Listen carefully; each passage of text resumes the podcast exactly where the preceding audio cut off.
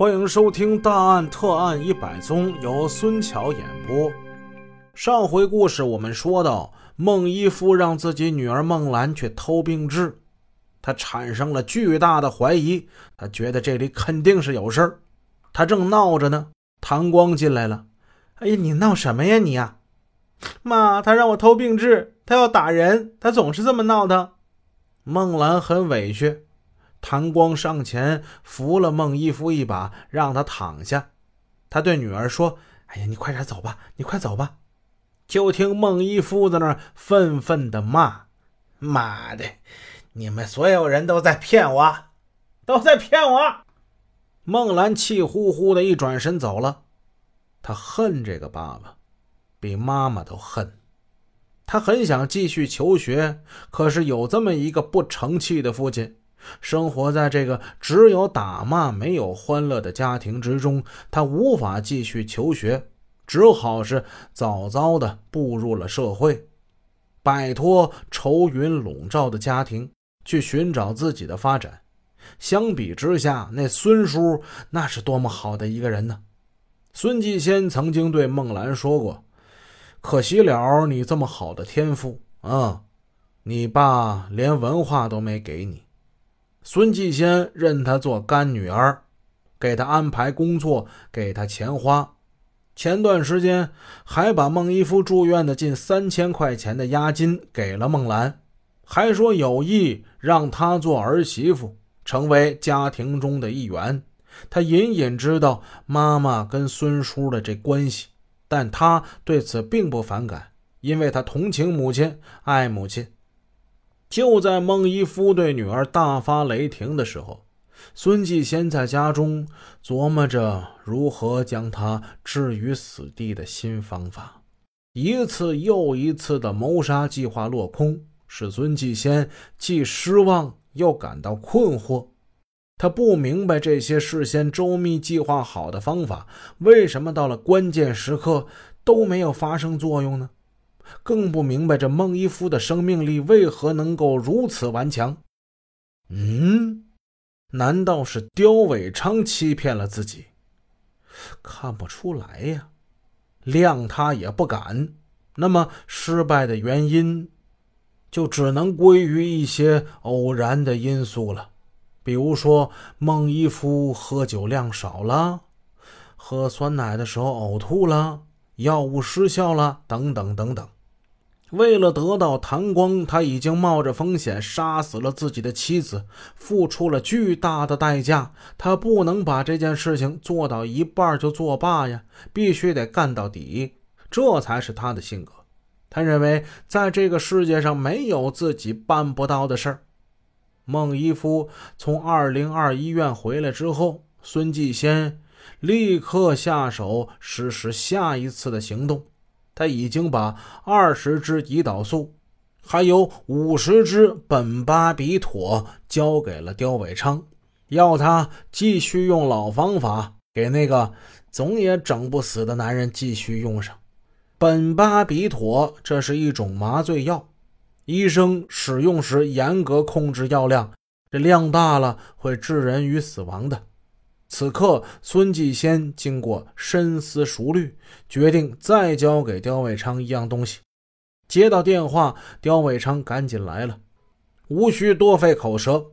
孙继先把一个微型液化石油气罐和一个面罩交给了刁伟昌。这个东西，你交给谭光，需要的时候给这家伙用上。那就这。胰岛素还有苯巴比妥呢，还按照原来的方法执行啊！给他注射两千四百个单位的胰岛素，推十五个苯巴比妥。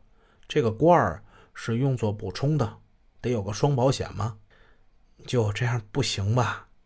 行也得行，不行也得行。刁伟昌看见孙继先眼里闪烁着仇恨的光泽，那牙咬得嘎嘣嘎嘣直响。孟一夫几次的死里逃生，让他的忍耐已经达到了极限。刁伟昌不敢再说什么了。这个面罩还有罐儿，你找根管子连上，再教教谭光怎么使用啊，让他到时候别慌。刁伟昌用旧报纸把微型罐等东西给他包好，带到了医院。那边，谭光也像热锅上的蚂蚁，来到办公室找刁伟昌。刁科长，到底怎么办呢？我是一天也等不下去了。怎么了？怎么了？他又哭又闹的，还撞头，说大伙儿都在骗他。我看呢，他已经起了疑心了。这样下去会有危险，我挺害怕的。嗯。谭光这时想起了谭辉对他的警告，这也正是刁伟昌担心的。如果事情败露，他逃不了干系。那个，你呀，你来的正好啊。刁伟昌说，他取出了那个微型罐这个东西你拿回去啊，你把它藏起来，到时候给它用上。刁伟昌用胶管把微型罐与面罩之间连接起来。并扣在自己的口鼻上做了实验。他教了谭光使用的方法。为了防止连接处漏气，他还用医用胶布缠了好几道。他给谭光三片速可眠，你让他吃了这东西，他就能睡着。就说是医生给的药。那那你们什么时候过去给他打针呢？谭光说的打针就是用胰岛素和苯巴比妥。他听孙继贤说，这回都是新药，肯定不会失效。刁伟昌听出来，这女人是在催他。妈的，这个已经由一只羊变成狼的女人！刁伟昌掩饰着对她的鄙夷。你把那滴流瓶给他挂上，到中午我就过去。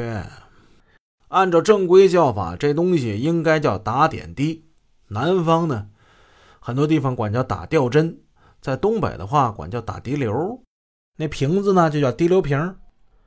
中午到了，刁伟昌跟个幽灵似的，悄无声息地摸进了病房。他见孟一夫正在昏睡，他朝谭光使了个眼色，拿走了那瓶葡萄糖。谭光也跟了过去。大约七八分钟，谭光把这个经过刁伟昌处理过的瓶子拿回来了。然后找来小菊，把它换到架子上，混有大剂量的苯巴比妥的药液，源源不断的输入了孟一夫的体内。打完这瓶吊针，已经是晚上六点了。小菊拿来了第三瓶葡萄糖，换下了两个空瓶。谭光就对小菊说：“那个空瓶你给我留下吧，晚上我灌点热水。”给病人暖暖脚，其实这是刁伟昌让他这么做的，为的就是不留下任何罪证。本集已播讲完毕，故事好听，但也要注意休息哦。